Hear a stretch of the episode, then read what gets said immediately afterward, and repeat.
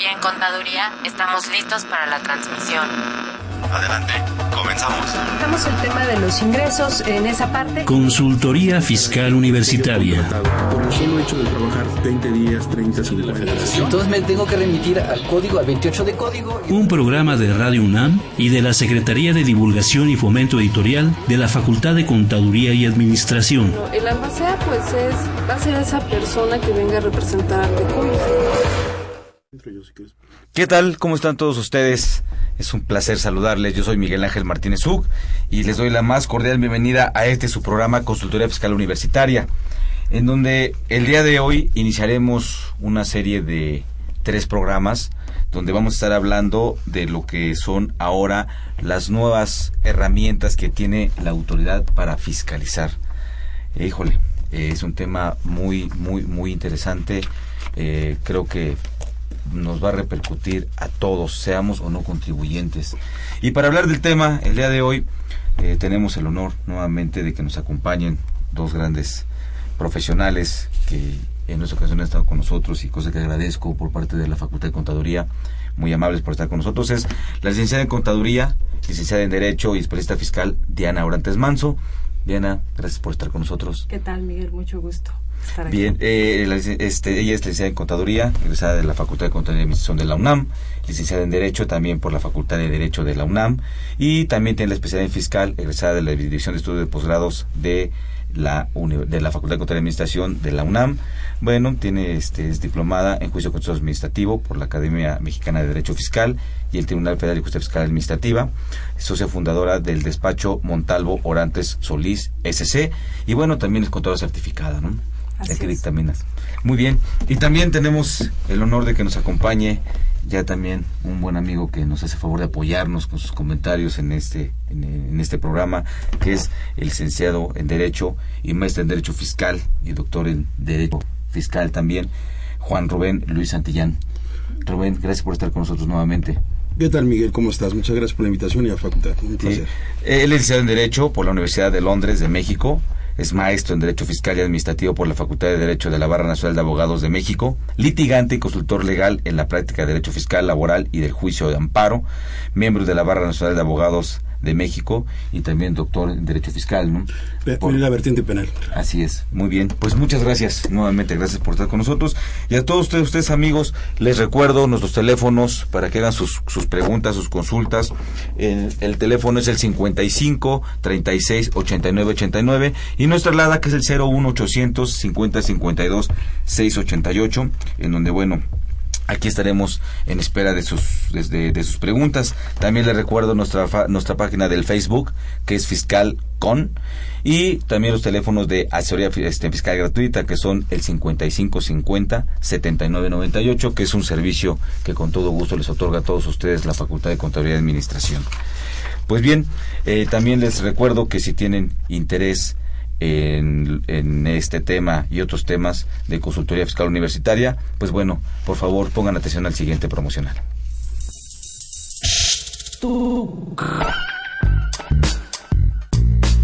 Si estás interesado en este y otros temas de consultoría fiscal universitaria, escúchanos ingresando a la página www.radiounam.unam.mx. Busca la sección de programación y elige la opción AM. Ubica el programa Consultoría Fiscal Universitaria. Presiona doble clic. Al hacerlo, accedes a nuestro contenido oprimiendo el botón de reproducción. Esta información la podrás escuchar desde tu tablet, iPad, PC o celular.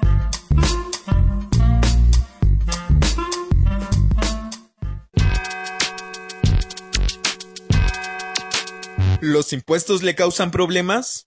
¿Dolor de cabeza? Ay, ¿qué le puedo decir? ¿Problemas de estrés? ¿Malestar estomacal? Ay, ¿No puede dormir? ¿Cuenta ovejas hasta el infinito? Basta de sufrir. Nosotros tenemos la solución. La Facultad de Contaduría y Administración te asesorará en tus obligaciones fiscales, laborales y de seguridad social, tanto de manera personal como vía telefónica. Así es, ya no te preocupes por tu declaración anual. El Departamento de Asesoría Fiscal Gratuita, que se encuentra en la División de Estudios de Posgrado, te ayudarán en lo que necesites. oh, qué bien. ¿Y qué tengo que hacer? Solo tienes que llamar al 5550 7998. Y no solo te atienden de manera personal o telefónica, también contamos con correo electrónico. Sí, escuchaste bien. Correo electrónico. Escribe a consultoriofiscal.fca.unam.mx. Con toda la ayuda que tendrás por parte de asesoría fiscal gratuita, tus malestares se irán al...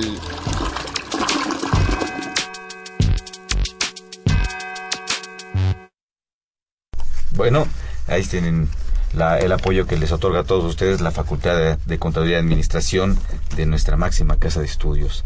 Bien, tocando, entrando en materia del tema de las nuevas herramientas de fiscalización, sería eh, pues eh, interesante hacer un, un- un recuento, un comentario de los que este, Diana el día de hoy la, autoridad ha- está aplicando y ha, y ha venido aplicando. ¿Cuáles serán estos actos de fiscalización? Mira, en, en los últimos tiempos, eh, lo, lo que va eh, unos años hacia acá y lo que todavía tenemos actualmente, eh, como, como ya sabemos, el artículo 42 del Código Fiscal de la Federación nos va a determinar cuáles son las facultades que tiene la autoridad y bueno, de ahí se derivan los actos de fiscalización. Este, dentro de los que vamos a platicar ahorita rápidamente como antecedente, pues son aquellos requerimientos para rectificar errores aritméticos que pueden ser en declaraciones, solicitudes, avisos. La autoridad tiene la facultad de solicitarte información, lo que necesario para hacer las correcciones y en su caso, pues bueno, pagar las diferencias que correspondan.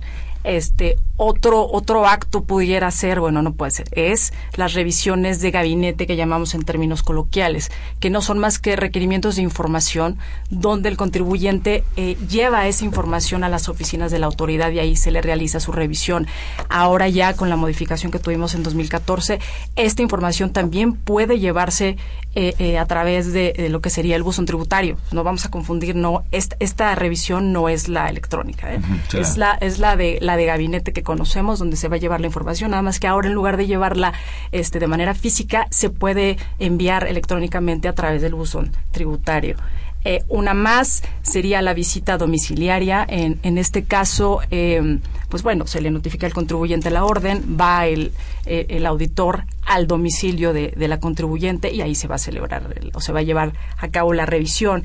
Este también otro acto eh, de los que estamos, tenemos ahorita es la revisión de dictámenes, que aunque el dictamen ya no tiene la importancia que tenían en ejercicios anteriores, este evidentemente la autoridad está facultada para revisar los de atrás. Claro. Y por lo tanto, pues todavía puede revisar esos dictámenes y otros que pueden hacer eh, voluntariamente su dictamen. ¿no?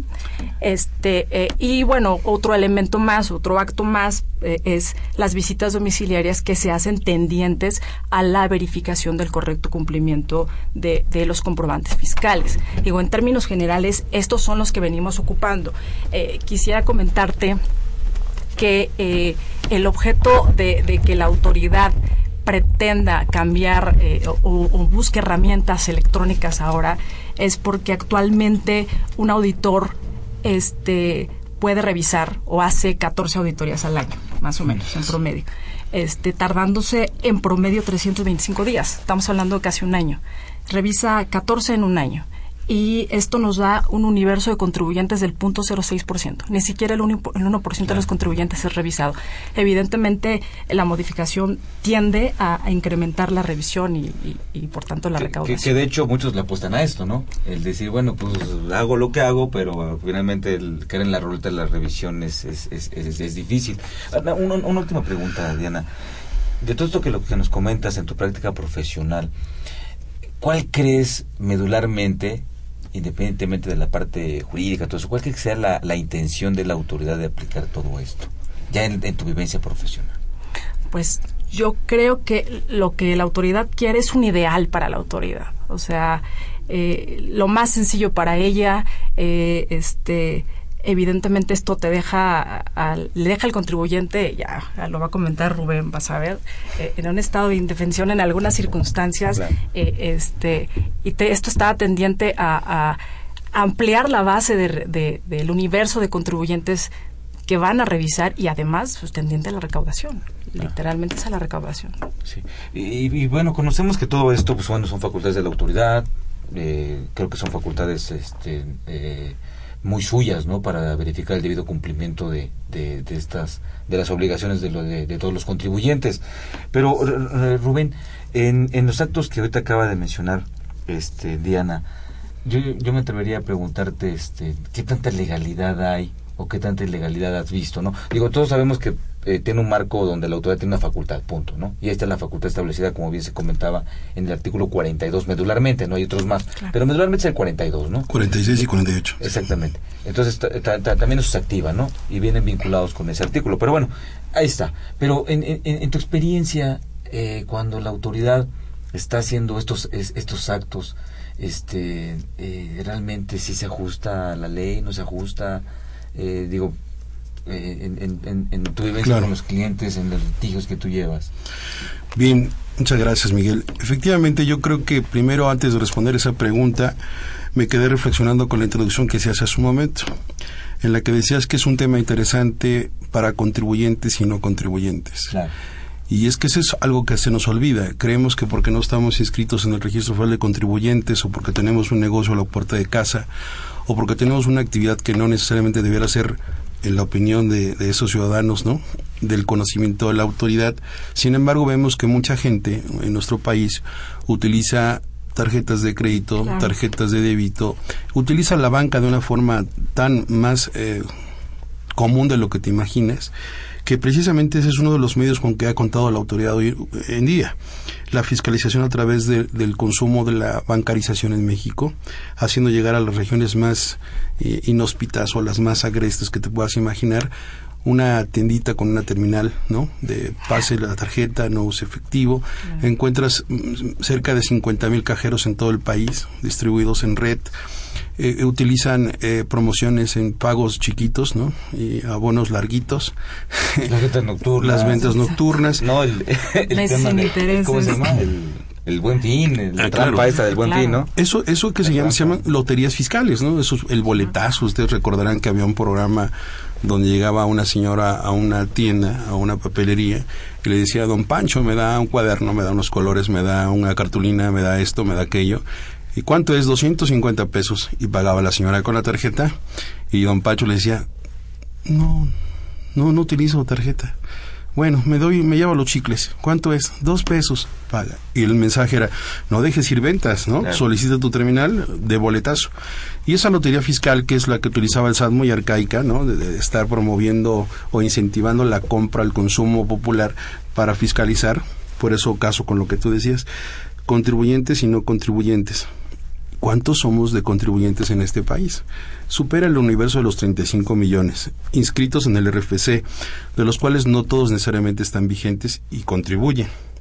Pero somos más de cerca de 120 millones en el país. De esos 120 millones no todos producimos y los que producimos somos menos de la mitad. De ese universo de los cerca de 35 millones de contribuyentes, el 70% está constituido por asalariados. Es decir, este país pareciera que lo sostienen los trabajadores. Lo sostenemos los trabajadores con nuestra retención de impuesto de la renta. El otro universo se va, se va desmenuzando a tal grado que los grandes corporativos o las transnacionales solamente ocupan el 3 o el 5% de la base del RFC. Entonces, eh, el gobierno está preocupado, por, como decía Diana, la primera intención es, sí, recaudar. La pregunta que nos hacemos es, ¿sobre quién? O sobre quiénes. Entonces tú dices contribuyentes y no contribuyentes. Claro, el hecho de que yo no esté escrito en el RFC no significa que pueda ser fiscalizado. Ya decíamos, un instrumento de fiscalización es el consumo a través de tarjetas de débito y crédito. Y tú me dices, bueno, todos estos procesos que nos relató Diana, ¿qué, tanto, qué tanta legalidad pueden tener? Yo te puedo decir, pues casi ha sido una batalla en los últimos 20 años que el SAT ha, querido mejorar a través de iniciativas.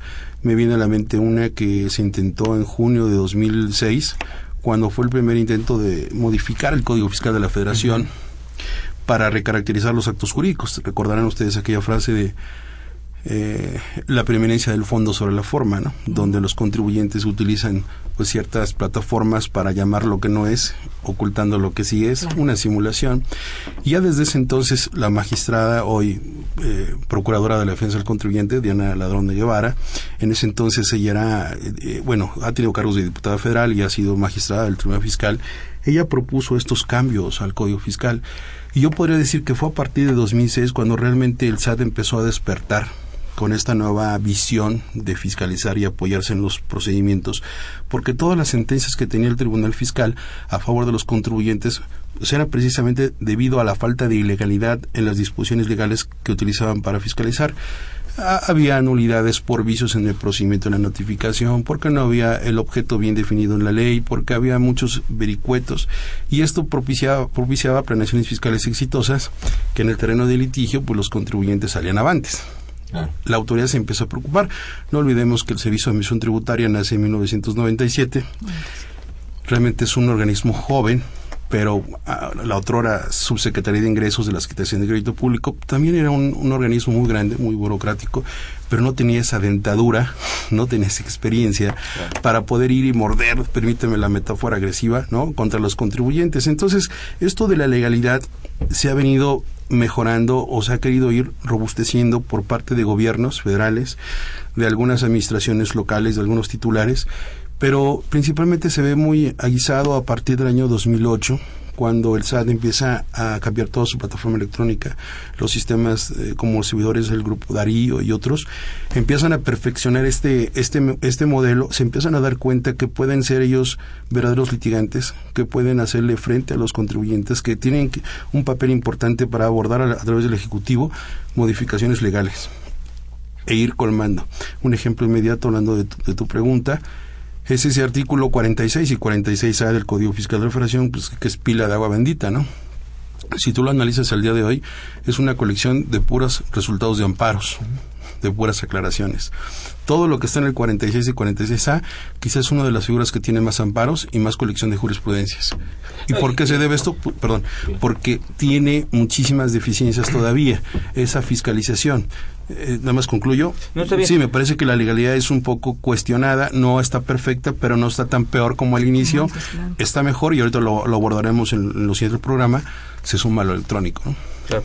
Bueno, a, a, lo que comentas, no me parece mal. Digo, finalmente, todo esto de los amparos recae en una jurisprudencia, recaen cosas que está bien, es fuente de derecho. Yo, yo eh, sumando un poquito lo que comentas, Rubén, eh, también estaba reflexionando al respecto, y yo creo que está bien, se han hecho algunos perfeccionamientos. Lamentablemente el ser rebasa eso. Los actos que la autoridad eh, hace por su potestad que tiene, eh, la verdad rebasan cualquier cuestión legal, no mete presiones como la cuestión de el, el, el embargo de las cuentas de cheques, eh, la información, cómo presiona a terceros. Entonces, la, la, las, las, acciones que hasta cierto punto vandálicas, sustentándose, por ejemplo, en reglas misceláneas, eso no me digas que está dentro de la legalidad. O sea, eso está totalmente fuera de, de, de, de, de una cuestión legal, ¿no? Y cada vez hay más reglas misceláneas que artículos de ley.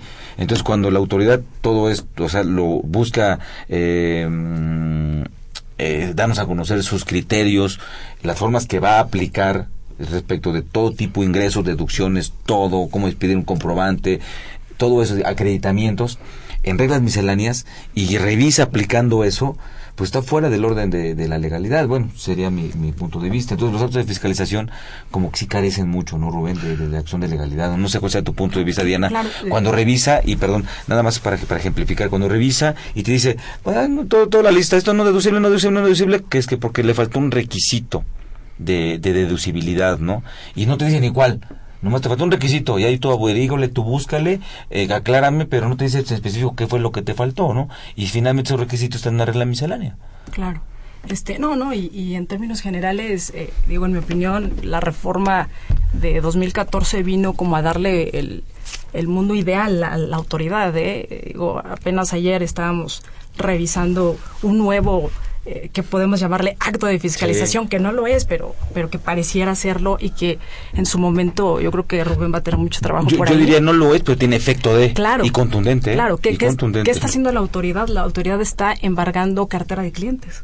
Está embargando la, la cartera y le está generando al tercero un crédito fiscal. O sea, eso me parece este es nefasto aberrante no, a, aparte lo amenaza con, con aplicarle el procedimiento administrativo de ejecución para garantizar el interés fiscal, cuando el crédito no es de él, él, él, viene de, de, un contrato mercantil, ¿no? Sí, esto es muy peligroso, efectivamente, es eh, esta dentadura afilada, permíteme llevar esta, esta analogía, esa metáfora así muy agresiva, esos dientes ya afilados que tiene el SAT, es eh, la costumbre, ¿no? De haber aprendido a poner los dedos en la puerta del contribuyente, primero cuando lo hizo con el embargo de las cuentas bancarias. Sí. Ustedes recordarán, sucedió a partir de 2009, 2010, infame, era, ¿no? era una tarea, y dijo, bueno, vamos a tener un criterio que únicamente se modificó después el Código Fiscal, 141, cuando dice créditos fiscales firmes y no firmes, ¿no? Si es un crédito fiscal firme y ya ni Dios Padre lo mueve, entonces pues si te embargué la cuenta bancaria, lo único que estoy haciendo es cobrarme. Claro. Pero si vamos a pelear todavía el crédito fiscal, entonces tienes la oportunidad de sustituir la garantía, te dejo tus cuentas en paz. Y ustedes saben cuánta afectación le produce a una empresa, ¿no? Que comúnmente viene trabajando con años en sus cuentas bancarias, que tiene pago a proveedores, a sus clientes, que tiene que pagar a los trabajadores.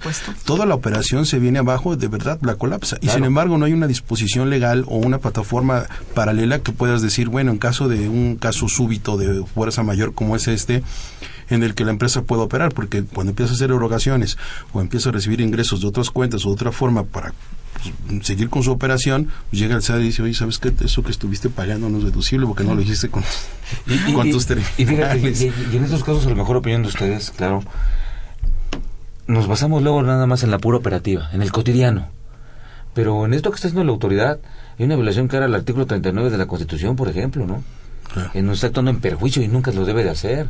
Y también hay violación a garantías individuales en, en- en- en contra de los contribuyentes, donde todo eso es rebasado y no importa nada y finalmente y es una empresa que vemos establecida que no se va a ir Claro. no son los no, no digo no son pillo y, y le pone el, el, el, el pie en el pescuezo no Así es, ahorita mencionaba Diana hace un momento en la colección que sí es muy interesante de, de las nuevas formas. Hay una que me parece que, que no está listada, pero que es muy común, que es la solicitud de datos e informes de terceros. Claro. Las compulsas. Las compulsas. Las compulsas creo que para mí es lo, es lo más peligroso, es una ruleta rusa con seis tiros puestos, porque tú puedes ser una persona de bien, pero no sabes si tus clientes o tus proveedores o un tercero contigo relacionado está haciendo algo indebido y no te tiene por qué decir, y ni aparte- sabías por y qué. aparte fíjate no necesariamente algo indebido eh no, porque esa porque esa presunción de la autoridad Claro. o, a, o a visión de la autoridad o sea puede que sí lo que tú comentas que sí vamos a hacer sea un pillo pero puede que no lo sea Claro. y nada más porque la autoridad dice yo veo tan tan y Pero manda- fíjate- lo manda con medida de presión perdón No, pero fíjate lo peligroso, o sea, tú estás portándote bien, tú eres un hombre de bien, un contribuyente de bien, no, yo sí. cumples oportunamente. Sí, me Yo refiero a ti. sí. Ah, estoy gracias. refiriendo a ti. Estamos hablando sí. como contribuyentes. gracias no también No, no, sí. también también Entonces, que lo sepa México No, yo me refería a ti, efectivamente, como, como contribuyente, Miguel. Entonces tú vas bien y de repente ese tercero contigo relacionado no tan bien. Eh, hizo alguna diablura por ahí, alguna compra de algún documento de comprobación o hizo alguna situación no tan clara a los ojos de la autoridad. Y te llega a ti la información, oye, dame todo lo que tengas que ver con este cliente, con este proveedor o con este contribuyente. Tú desde ese momento te vuelves así como que el, el verdugo, porque por un lado es tu amigo, es tu cliente, es tu, tu reconocido y tú tienes que enviar información. Si tú no estabas en los ojos de la autoridad, ¿no? No existías. El momento en que tú traigas información y te vinculas, puedes despertar ese Claro. interés, Por supuesto. esa hambre. ¿no? Y dice, bueno, si encontré una, ¿qué no más podría? Y decía Diana, ¿no? Oye, se nos olvida que no creas que el dictamen fiscal, aunque tiene nuevas reglas y nuevas bases de operación, no quiere decir que el pasado ya está allá Así es. atrás, ¿no? Te pueden estar respirando la nuca y ni siquiera lo hacen. ¿no? Y, a- y aparte hay otra cosa, y eso me imagino que también es cotidiano, Diana, el tema de lo que nació por los, la- el, el ya abrogado impuesto a los depósitos en efectivo, donde empezaron a llegar las invitaciones, ¿no? A parejito, contribuyente o no, ¿no? Estás ahí porque hablan de... Las amas de casa. Ahí, ahí se meten a la cuestión filosófica del derecho fiscal, ¿no? Es derecho imponible, derecho generador. Entonces, ahí van. Esto llegó para quedarse. No, por supuesto, se quedó. O sea, fue eh, una toma de pelo el, el, el haber eliminado el, el impuesto, porque finalmente la obligación para los bancos continúa. Siguen mandando esa información de los depósitos en efectivo a, a la autoridad y la autoridad al día de hoy sigue emitiendo este invitaciones para regularizar, para regularizar. Hay programas para para tal efecto, ¿no? Sí, eso es peligroso ahorita que dices, Diana, cuando lle- llega, tienes al ama de casa, ¿no? O a la mujer de casa, o a un familiar, a tu mamá, al papá, a la persona que que, más a quieres. veces, a tu suegra, a la persona que más Por eso yo quieres. hablaba de ella. Y, y te hacen favor de prestar su cuenta bancaria, ¿no? Estoy hablando de lo que he recogido en la experiencia. No, no, no, yo no lo hago porque sé que está mal, pero imaginemos que tratamos de, de hacer una planeación perfecta, dicen, dicen algunos, los, los que lo operan, y utilizan las cuentas de los hijos o de las, del papá, la mamá, la esposa, la suegra, etcétera. Y les depositas dinero, ¿no? Y, se, y llega dinero a sus cuentas bancarias. El SAT cuando llega la carta invitación y le dice, señora ama de casa, ¿no? Hemos detectado en, en los registros de, la, de los bancos, especialmente de este banco, que usted reporta operaciones, ¿no? Aclárenos, díganos de qué se trata. Palabras más, Y palabras no la menos. vemos inscrita y tal. Una cosa es invitarte a que corrijas tu situación fiscal y ahí como que así como la ves muy escueta y muy abierta y dices, no, no, no sabe nada, ¿no? Me está hablando al tateo a ver si caigo. Pero peligroso es cuando esa carta de invitación te dice, le detectamos en el banco fulano de tal este importe de estos meses por estas cantidades y de este banco 2 este importe estas cantidades y del banco 3 y el banco 4 y en el año de 2009 esto y esto. Y la reales, cuenta ¿eh? tanto. Claro. estos depósitos usted no la aparecemos como inscrita en el RFC tiene ingresos que debió declarar así que tiene un plazo para que venga y aclare. Y ahí nuestra ama de casa nuestra suegra nuestra esposa nuestros hijos o aquella persona física que creyó ser estar oculto a los ojos del SAT pues tiene un severo problema tienes razón Diana. Esas invitaciones son son de miedo Pues yo te les hago una invitación, amigos radioescuchas, a que nos llamen, por favor, a los teléfonos 55 36 89 89 y nos hagan alguna consulta, alguna inquietud que, tengan ustedes.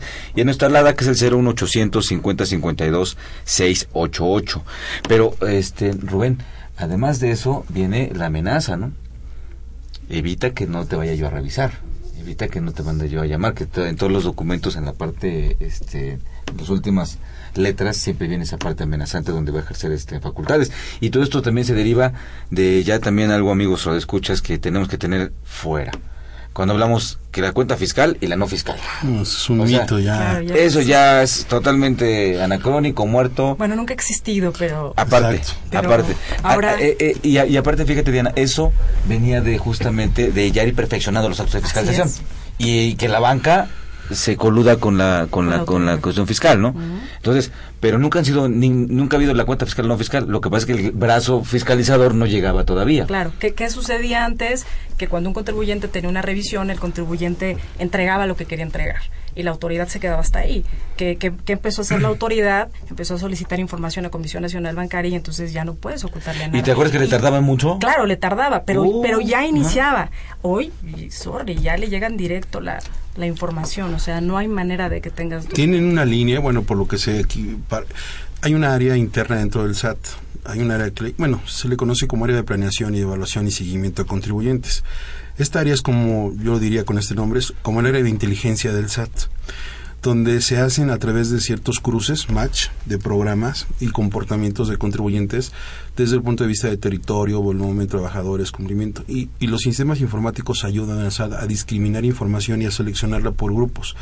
Lo que quiera, en el tiempo que quiera, inmediatamente. Sí. Puede decir, dime cuántas empresas constructoras hay en la delegación Gustavo Madero. Oye, en la Gustavo Madero, que corresponde a la Administración Local Jurídica este, de Recaudación del Norte, tenemos eh, 200 constructoras. De esas 200 constructoras, ¿cuál es el volumen de declaración que tienen? No, este es su comportamiento. Oye, de esas 200, la número 15 y la número 97 tienen un margen de operación raro, atípico, al grueso de las demás. Y a ver, vamos a enfocar según el programa, nos, nos da este dato y lo empiezan a cruzar con otra información. Y, y, y perdón, y esto, este, amigos radioescuchas, lo está haciendo, ¿eh? Cuando tienes variaciones, manda a llamar al contribuyente Sí, y comportamientos te pasan atípicos. tu- exactamente, te dan tu cinito, te pasan toda la estadística de los últimos cinco años, está perfecta, Sí. toda la estadística de los cinco años, te dicen, aclárame, pero ahí hay un, ahí hay un pequeño problema, aclárame, no te, no te, re- no, no te acuso recibo de nada, no te entrego nada, y esto más vale que me lo aclares, porque si no me lo aclaras, te mando directa, auditoría directa. Esa es la amenaza. Claro. Y entonces, ¿cuál es la seguridad de haberte mandado, mandado llamar, haber aclarado, si no te acusan de recibo? ¿Estás de acuerdo? Sí. O sea, ahí, o sea, ahí es donde digo, eh, yo estoy de acuerdo, perdón, que la autoridad, claro, que nos que, que controle, por supuesto que sí es su derecho, tiene que verificar el debido cumplimiento, estoy totalmente de acuerdo. Este, para eso está, ¿no? Hacienda para eso está. ¿sí? Es el cobrador de, de- del Estado. Y, y me parece bien, nada más que lo haga dentro de una cuestión de legalidad, de respeto y algo que no sé, a lo mejor opinión de ustedes, que se puede llamar en el ámbito de lo que es la, la, la, la lógica fiscal, eh, lo que podemos decir como sentido común fiscal, ¿no? De que no por necesariamente todos son, deben ser tratados como si fueran pillos. Por supuesto. ¿no? Y bueno, eso es lo que yo creo que hace falta mucho, ¿no? Claro. Y, y algo que dijiste, y yo siempre he este, he estado de acuerdo con eso, ¿no? Eh, amigos, escuchas, las autoridades no son tontos, ¿eh? Son tremendamente inteligentes, no lo subestimemos esa parte, por favor, que de repente nos, eh, por la salida, lo que yo creo es que están abusando de la falta de cultura de nosotros que no estudiamos, no analizamos, no investigamos en el ámbito fiscal. Y bueno, si me lo permite, vamos a ir a una pausa y continuamos con ustedes con este tema que se llama nuevos, nuevas herramientas de fiscalización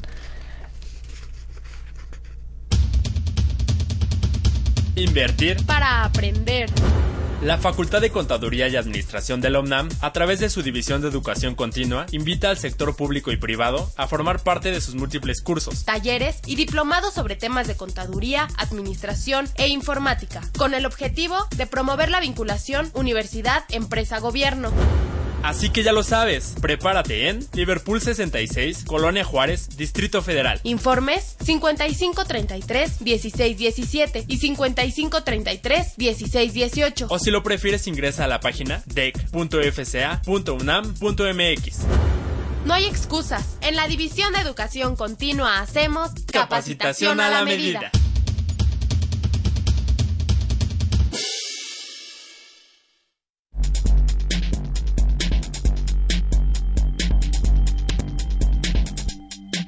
En el número 620 de la revista Consultorio Fiscal ofrece interesantes artículos de corte jurídico, laboral, contable financiero y fiscal. En esta edición se analiza la problemática de los propietarios de condominios a la luz de la ley de propiedad en condominio, en Condominios de Uso Comercial, Personas Morales No Contribuyentes. Interesante artículo de Laura Aguilar Altamirano. Judith Karen Cárdenas Onofre aborda el tema Capitales constitutivos en materia de seguridad social. ¿En qué consisten? ¿Cómo deben evitarse? Otro artículo escrito en forma conjunta por Deyanira Arisbe Gutiérrez Hernández y José de Jesús Millarufe está dirigido a las personas físicas con trabajadores a su servicio a pagar PTU en junio. Estos y otros temas de gran interés se presentan en el número 620 de Consultorio Fiscal. Suscripciones a los teléfonos 5616-1355 y 5622-8310 o también a través de la tienda electrónica publishing.fca.unam.mx.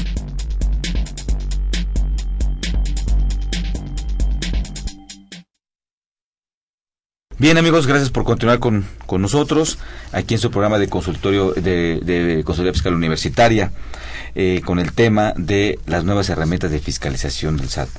Pues del día de hoy, esta mañana, no, ya tarde, va, ya tarde, perdón, eh, la Facultad de Contaduría y Administración de la UNAM tiene para todos ustedes amigos 15 revistas, 15 revistas de este de la que ya escucharon el, el promocional. Y pues bueno eh, vamos a hacer una pregunta, Diana. ¿Qué pregunta quisiera hacer para nuestros amigos que nos las llamen, nos las contesten y se lleven esa revista? Eh, mira, una pregunta bien facilita. Eh, que nos mencionen dos actos de fiscalización, de los que platicamos que, que están ahorita vigentes. Dos actos de fiscalización. Pues bien, muy bien. Les repito nuestros teléfonos, que es el 55 36 89 89 y nuestra alada, que es el 01800 50 52 688. Y ahí, aparte de dar la respuesta, pues ahí nos hacen una preguntita, si se, si se les ocurre, ¿no? Muy bien. Claro. Bien, este, Diana, y respecto de los nuevos, las nuevas herramientas o nuevos procedimientos administrativos, cibernéticos con los que va a contar la autoridad para hacer actos de fiscalización, ¿cuáles, por mencionarlos, cuáles serían estos que están, que, se van- que ya están, de hecho están vigentes, ¿no? Sí, claro. Este, en el contexto fiscal, podríamos considerar el ejercicio de 2014 como la consolidación de la fiscalización electrónica, ¿no? ¿Por, por qué te comento esto? Porque desde 2014 iniciamos ya con con la modalidad, bueno, ya la teníamos desde antes, pero donde ya se consolida es eh, 2014 con el comprobante fiscal digital este, por Internet. Este comprobante evidentemente va, va, va a generar que la, la autoridad tenga información precisa en el momento preciso, en la hora precisa que se emite el comprobante. ¿no? Anteriormente sabes que que si bien la autoridad daba una autorización para tener un folio y sabía que, que tal contribuyente estaba autorizado para emitir tanta cantidad de folios, pues no tenía información al respecto. O sea, solamente que, que se la solicitara el contribuyente podría accesarse de esa información, si no, no lo sabía. Hoy, con el CFDI, pues se puede, se entera en el momento que se emite el comprobante, porque ya sea que ella lo haga, bueno, la misma autoridad, o a través de un proveedor autorizado, este se va a timbrar y va a haber un sello digital donde es irrepetible, donde, donde, donde no se va a poder falsificar, donde nos dice el momento justo de, de, de con precisión de, de que se emitió el comprobante. Y además las nuevas reglas que nos, que tenemos que hacer los comprobantes con tanto, a- con tanto detalle, pues la autoridad tiene toda la información que te puedes imaginar. Antes que poníamos en los comprobantes un servicio, ¿no? Un Servicio zapato, ¿no? administrativo, Servicio ¿no? administrativo y tanto. Ahora no, ahora tenemos que detallar este eh, más lo que lo que se lo que se está haciendo. Por lo tanto, la autoridad en ese momento ya va a tener monto, importe que se hizo, este todo en el momento que tú emites el comprobante. Entonces, esa es una herramienta impresionante que va a derivar de muchos actos de fiscalización. Esta es una herramienta y va a haber actos de fiscalización derivados de la misma. Otro más es el buzón tributario, que el buzón tributario ya está en vigor desde, desde el año pasado. Eh, personas morales 30 de junio, personas físicas 1 de enero 2015. Este, y no es más que una herramienta de comunicación entre el contribuyente y la autoridad. O sea, la idea del buzón tributario es que las notificaciones de cualquier cosa, solicitudes, avisos, este, requerimientos, eh, eh, actos de fiscalización sea- sean a través de ese medio de una manera pronta. Creo que, que lo que le falló a la autoridad es no pensar que México no está preparado para eso, que hay localidades que no tienen un servicio de Internet eficiente, que hay localidades donde ni, el- ni energía eléctrica tienen, que hay la gente de la tiendita, como decía Rubén, que no va a tener su computadora ahí. Y si la tiene, no- a lo mejor no tiene eh, eh, el- los paquetes o las herramientas necesarias para para poder bajar el sistema, ¿no? Porque eso ocurre, que necesitas una versión particular, que necesitas un este eh, un software especial adecuado, ¿no? Entonces no es tan sencillo, aún a pesar de que la autoridad te da te, te, te comparte en sus, en sus oficinas eh, computadoras para que tú llegues, pues no hay la asesoría. La gente en México no estamos preparados para, para eso, ¿no? O provincias las distancias, ¿no? También. O sea, hay provincias, eh, digo, vete a varios estados. Oaxaca. Donde tienen, donde tienen que viajar eh, tres horas, cuatro para llegar a una administra- a la administración local. ¿no? Oaxaca es un estado que tiene más de 500 municipios. Es el estado que tiene más municipios. Y donde hay una actividad económica interesante. Para ir a la, a la civilización más cercana. No, simplemente veamos, ¿no? Los, los- no- no- nuestros niños de esos lugares que Para tienen que la para la escuela. escuela. Claro, Y ya claro. ves, la- la- ni, ni, ni el sistema este de, este, de, este, de las escuelas... por- Telesat. por- del- no, del, el- el- sí, ¿verdad? Sí. Edusat. Edusat, perdón. Todo eso pues, están, eh, no funcionan ya. Entonces, pobres niños este, tampoco les llega la, la, la, la cultura, ¿no? Claro, entonces imagínate, este, le, te va a llegar un correo electrónico. Si el correo electrónico tú no lo abres en tres días, se considera que se lleva a cabo la notificación. ¿Qué pasa con esa gente, esas personas que van a tener que ir a buscar una computadora o por lo menos cada tres días de su vida estar revisando su correo electrónico a ver si hay alguna notificación, algún correo enviado por el SAT y posteriormente accesar a su buzón tributario?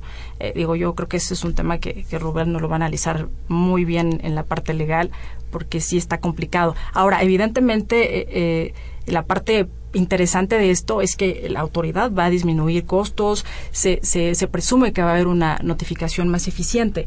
Eh, eh, estadísticamente, eh, en promedio, se gasta la autoridad 250 pesos por notificación y, y la eficacia no es al 100%. ¿no?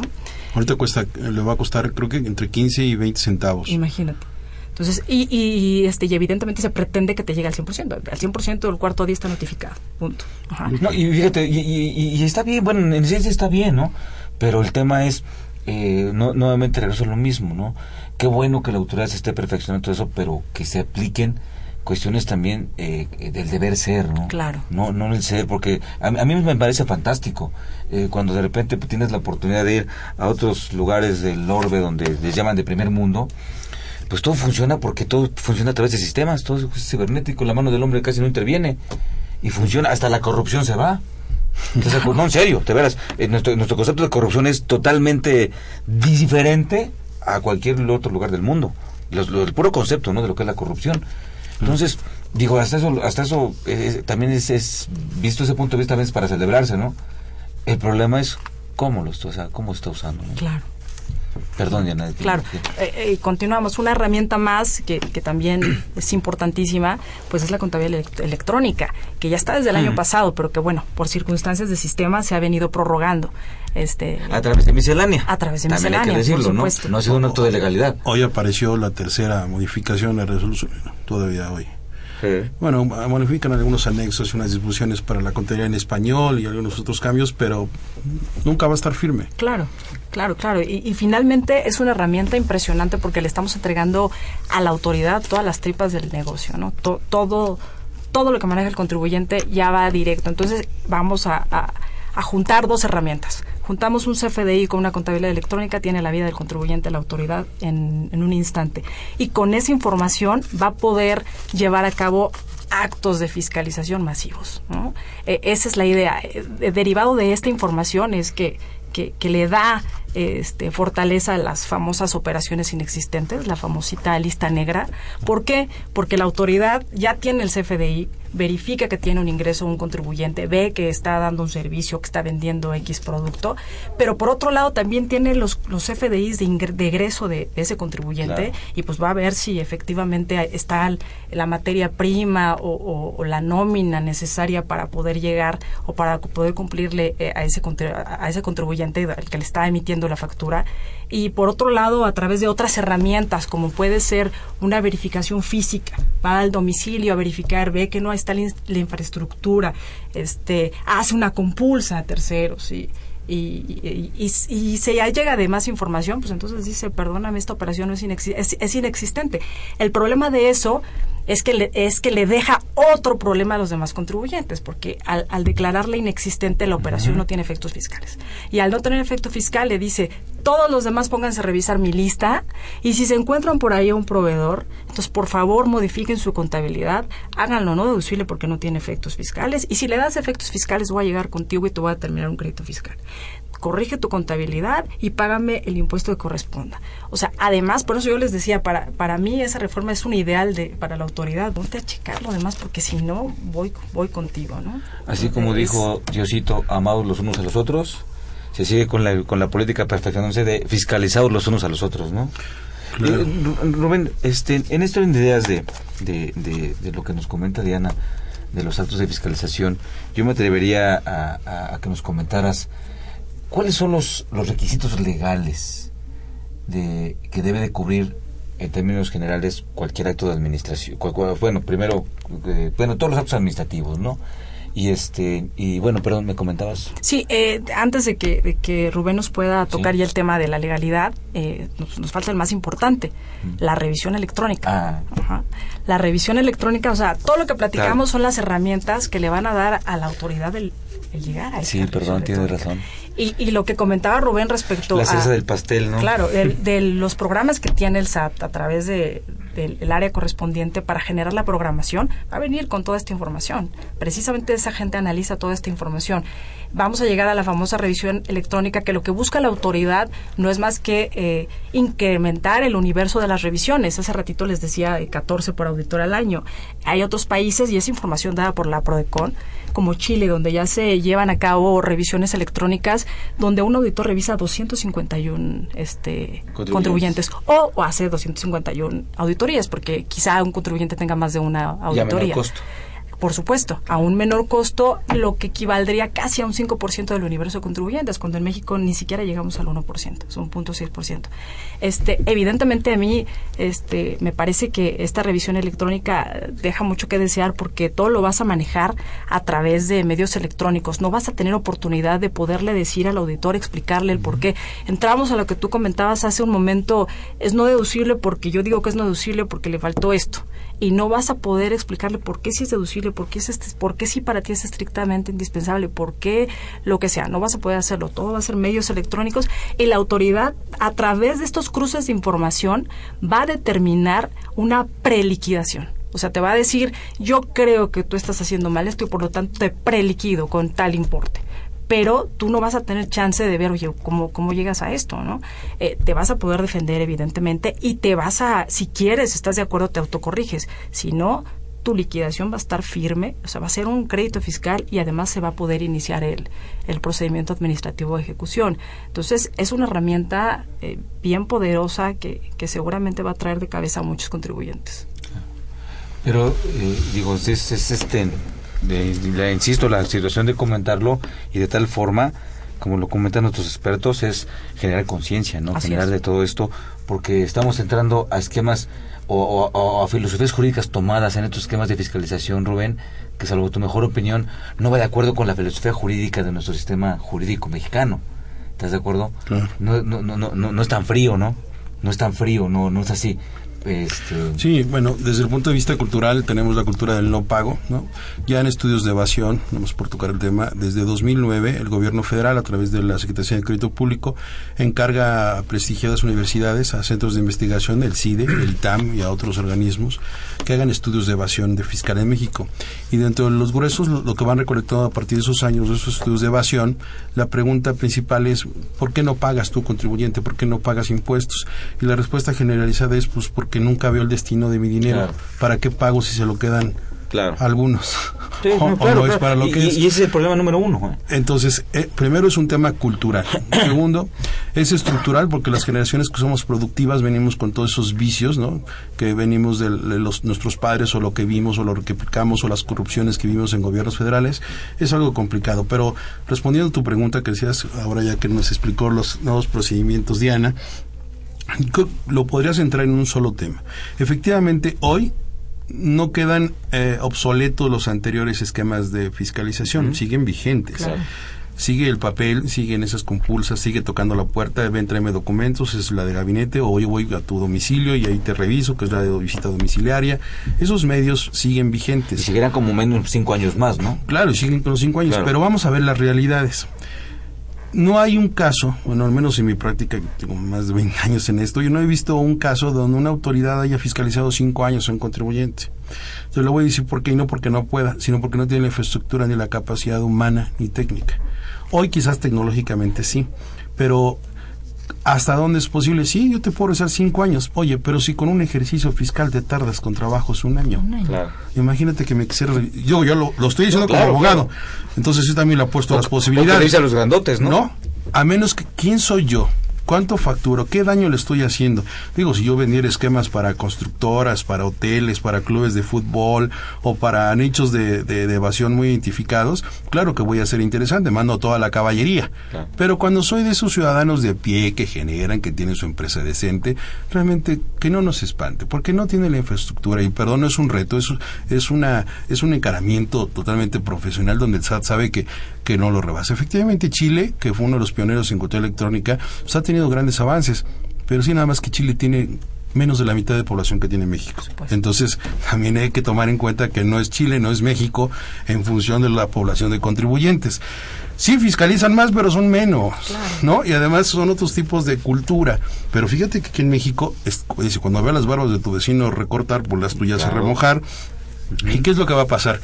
¿Qué debemos conocer nosotros como contribuyentes, amigos? Primero, que todo acto de autoridad debe estar, decimos los abogados, ¿verdad? Fundado y motivado. Fundado es que la autoridad utilice un precepto de una ley que esté vigente, que esté eh, elaborado con el Congreso de la Unión o por todos los formalismos legales. Y por motivar debemos entender la explicación de por qué la autoridad utiliza ese artículo o ese procedimiento. Cuando una autoridad no explica el artículo y por qué lo está aplicando y por qué está haciendo lo que va a realizar, es ilegal el acto. Esto se llama garantía de fundamentación y motivación. Pero algo que se le ha olvidado al contribuyente y a la autoridad es por dónde debo comenzar a observar este principio. Y si ustedes se dan cuenta, es una reflexión personal, en el artículo 14 y 16 de la Constitución mexicana, que son los principales artículos que rigen la seguridad jurídica, dice el artículo 16, nadie podrá ser molestado en su persona, bienes o posesiones, ¿no? sino en virtud de mandamiento escrito de la autoridad en la que funde y motive la causa de su proceder. Claro. Dice, nadie podrá ser molestado mediante escrito, mediante el uso ¿no? de un documento por escrito. Y en el diccionario escrito es la inscripción de, de grafías o grafismos legibles. Es algo tangible. Claro. Si estamos viviendo una época electrónica, cibernética, informática intangible, desde mi punto de vista, tendría que reformarse la Constitución. Porque si hablamos de medios electrónicos, en el Código Fiscal, pero eso es norma secundaria. Claro. Entonces, desde mi punto de vista, el eje principal es nadie, eh, nadie puede ser molestado en su, en su persona, papeles o posiciones, sino en virtud de mandamiento escrito o digital o electrónico. O como sea. claro, o que la ciencia permita. No, sí. Porque si no está ahí, yo como abogado, desde ese momento, yo ni siquiera voy a atacar la- el Código Fiscal de la Federación, o la ley de Ok. impuestos, o la renta, o los requisitos del comprobante fiscal. Tú vienes a molestarme. Precisamente estoy viendo ahora uno de los subtítulos de, de nuestra revista de consultor fiscal, donde la parte derecha superior dice inexistencia de infracciones en el envío de la cuenta electrónica. Claro, oye, no hay pena si no hay ley. Claro. Si tú no, legislador, no consideraste la infracción a una conducta en la cual me vas a reclamar, primero tienes que hacer la ley y dejar en claro qué es lo que me vas a castigar, con cuánto me vas a castigar y por qué me vas a castigar. Porque aunque yo incumpla, si la ley no está una, una sanción, no me la puedes aplicar. Y aparte esto más aún toma más fuerza en la materia fiscal, no son leyes punitivas. Claro, se llama esto el principio de tipicidad. Así la es. Corte ha dicho que el principio de tipicidad regularmente se aplica en materia penal, es decir, que hagas lo que la ley exactamente describe. En materia fiscal, cuando se habla de in- infracciones o sanciones, recoge el mismo principio. Debe estar explícitamente descrito en la ley la omisión o la acción del contribuyente. Entonces, en los requisitos yo diría, primero, que conste por escrito, ¿no? y añadiría, o bien en un documento digital o electrónico previamente que respeta la garantía de fundamentación. Con esto estoy diciendo que ninguno va a cumplir con ese requisito, porque el artículo 16 nada más dice que mandamientos por escrito. Ya la Corte tendría que aclarar en una ¿Qué es jurisprudencia, pero que me perdone, pero la Corte no puede interpretar la Constitución a ese grado, porque es la Constitución. Estaré legislando. Estaré legislando. Y, a- y recordemos aquí que son dos temas. Una cosa es la inconstitucionalidad y otro lo anticonstitucional. Desde mi punto de vista sería un tema anticonstitucional porque va ni siquiera contra lo que está en la Constitución, sino ni lo que está en la Constitución. Eso es un tema de anticonstitucionalidad. Entonces, todo lo que está haciendo la autoridad, digo, a lo mejor ahorita queda en el radio y se empiezan a gestar todas estas acciones, pero los amparos que se han promovido contra la electrónica, todo lo que hemos hecho, pues tiene por efecto atacar la, norma secundaria, pero nadie nos hemos metido en la principal. Bueno, he intentado yo algunos amparos, pero no están concretos. Entonces, sí, si hablamos de revisiones electrónicas, tenemos que pensar que la fundamentación comienza por ahí en la Constitución, que no está. Segundo, que debe ser una notificación a través del buzón tributario, nos explicaba Diana, en el cual pues tienes que estar inscrito en el RFC, debes tener a- al día tu firma electrónica avanzada, debes dar de alta tu buzón tributario y debes considerar también que pues ahora debes estar pendiente porque no son los mensajes de la esposa, ¿eh? ni de la novia. O sea, aquí me haces caso porque me haces caso. caso, claro. Aquí no hay de dos palomitas y, y quedaron en azul y quedaron en Ya lo, gris. dijo, ya lo dijo Nostradamus. Sí, es- Se me acabó la batería. Aquí no es un WhatsApp tributario. Aquí es. No había señal. Aquí no hay señal. Aquí yo te mandé un aviso. Aquí no soy tu esposa, ni tu esposo, ni tu novio, y aquí no hay pretextos. Si usted tres días no abre ese buzón, hago de cuenta que yo lo notifiqué. Así que ahora debes estar hasta más pendiente de los mensajes propios. ¿no? Debes estar revisando constantemente. Eso, eso creo que produce inseguridad jurídica porque vivimos en México, como lo dirían algunos antecedentes de estudios de México Conectados, una página en el del gobierno federal en la que relata que México vive un analfabetismo informático en gran medida. Es decir, no todas las personas contribuyentes, aceptando en ese grupo, saben cómo operar una computadora. O sea, Sí, con no trabajos, no todo el. WhatsApp y el Face sabe todo eso, ¿no? Claro. No, porque vivamos una época electrónica, Electrónica. todos sabemos de Claro. cuestiones y medios informáticos. Aquí si me permites, este, igual ustedes amigos radioescuchas, eh, bueno, eh, no sé qué tan molesto pueda parecer, pero siempre mi afán eh, eh, eh, con mis alumnos de la escuela, en, clase, en la facultad, en posgrado, maestrías, todo eso que me hacen favor de invitarme, pláticas, conferencias, en este foro que me confía mi, facultad. Eh, perdonen, siempre estoy insistiendo, tengamos mayor cultura jurídica, por favor, eh, tengamos mucho estudio de la ley, entendamos más la ley porque nos gana el cotidiano y es donde la autoridad abusa. Eh, esto es un abuso, Rubén. Estamos, est- ¿Estás de acuerdo? Y es un abuso a la ignorancia que estamos teniendo, aunque tengamos un título profesional y sobre todo nosotros los contadores que por alguna razón en las empresas, digo, yo no sé quién fue el chistoso, que dijo, ah, pues que el contador calcule los impuestos, pero están en leyes. Y no tenemos esa cultura, no, no nos preparamos para atender todo esto y entonces no lo descubrimos, no lo destacamos. Entonces, mi llamado es ese, ¿no? Poco a poco, digo, ya lo dijo Napoleón, despacio que voy deprisa, pero sí poco a poco ir fortaleciendo, acrecentando nuestra cultura, que no nos gane necesariamente el cotidiano, porque vean lo que está pasando y lo que va a pasar, ¿eh?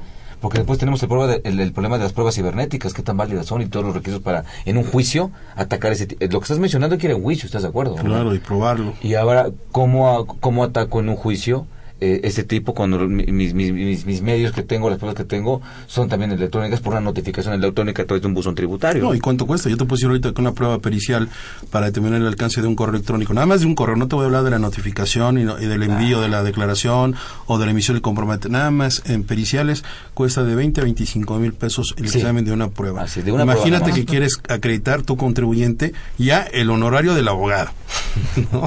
Dos. ¿Desde cuándo no, no, no ¿Abogada? ¿Licenciada? Ah, ahora quítate tu, tu, tu, tu investidura de contadora, ponte de abogada. ¿De abogada? Digo, eh, nuestros amigos el costo, es un tema diferente, ¿eh? pero el costo de la defensa en México es caro. Es caro e incierto. Entonces también es una, una aventura a la cual los contribuyentes, los que lo han vivido, pues saben de qué les hablamos. Pero los que no, con esto nuevo, imagínate el costo de defenderte. Y si tienes la razón, pero si no tienes cómo, bueno, ahí está la Procuraduría de Defensa del Contribuyente, ¿no? Ah, pero... bueno, pero bueno. Pues miren, no sé, se nos está acabando nuestra hora.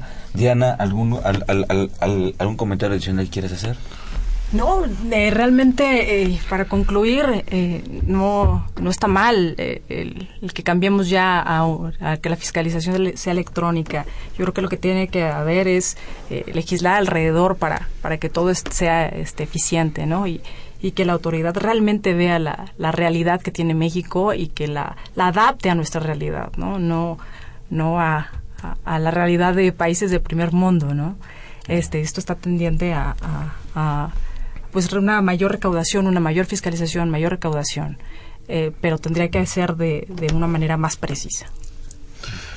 Bueno, de, mi parte, nada más, sí estoy totalmente de acuerdo con la cultura del pago, es una cuestión estructural y si queremos que México sea otro, tenemos que empezar con las bases que en los programas de estudio de educación básica realmente se incorporen programas de civismo fiscal donde se haga ver que contribuir al gasto público es un deber, y lo digo con toda la con toda La, lealtad a mi país. Es como la casa nomás que a nivel macro. Claro. entonces tienes que enseñar y que las futuras generaciones realmente tengan esto porque el avasallamiento de la autoridad de estar fiscalizando ya lo dijo este gobierno federal no pretendo crear en febrero de 2014 el acuerdo de certidumbre tributaria donde dijo no voy a hacer más impuestos, no voy a hacer más cambios fiscales. Ya los hice. Pero ya empiezan a sonar por ahí algunas palabras. Bueno, vamos a ver si podemos reajustar porque no vamos a poder seguir. Que no se nos olvide que el gobierno federal indicó que iba a fortalecer los actos de fiscalización. O sea, su política de este gobierno federal es recaudar con lo que le cueste. Y nada más digo una cosa al le cuesta invertir un peso para recuperar más de 10 mil. Pues yo les agradezco mucho este, en su participación, sus comentarios en nombre de la Facultad de Contaduría y Administración y en el mío propio, evidentemente. Gracias, Diana. Gracias, Rubén. Tú nos, seguirás, apoyando todavía. Y nada más, eh, amigos este, eh, escuchas si nos hicieron favor de llegarnos con algunas preguntas, por favor, les daremos respuesta en el programa de, este, de hoy en 8. Los invitamos para que mañana nos vean en el programa de fiscal.com eh, de 9 desde la mañana y eso de transmisión los sábados también de 9 desde la mañana. Pues yo soy Miguel Ángel Martínez, muchas gracias por estar con nosotros, que tengan ustedes una excelente tarde. Hasta la vista. Buenas tardes. Hasta luego.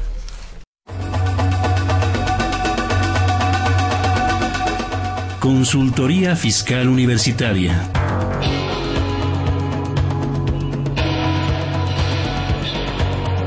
un programa de Radio UNAM y de la Secretaría de Divulgación y Fomento Editorial de la Facultad de Contaduría y Administración.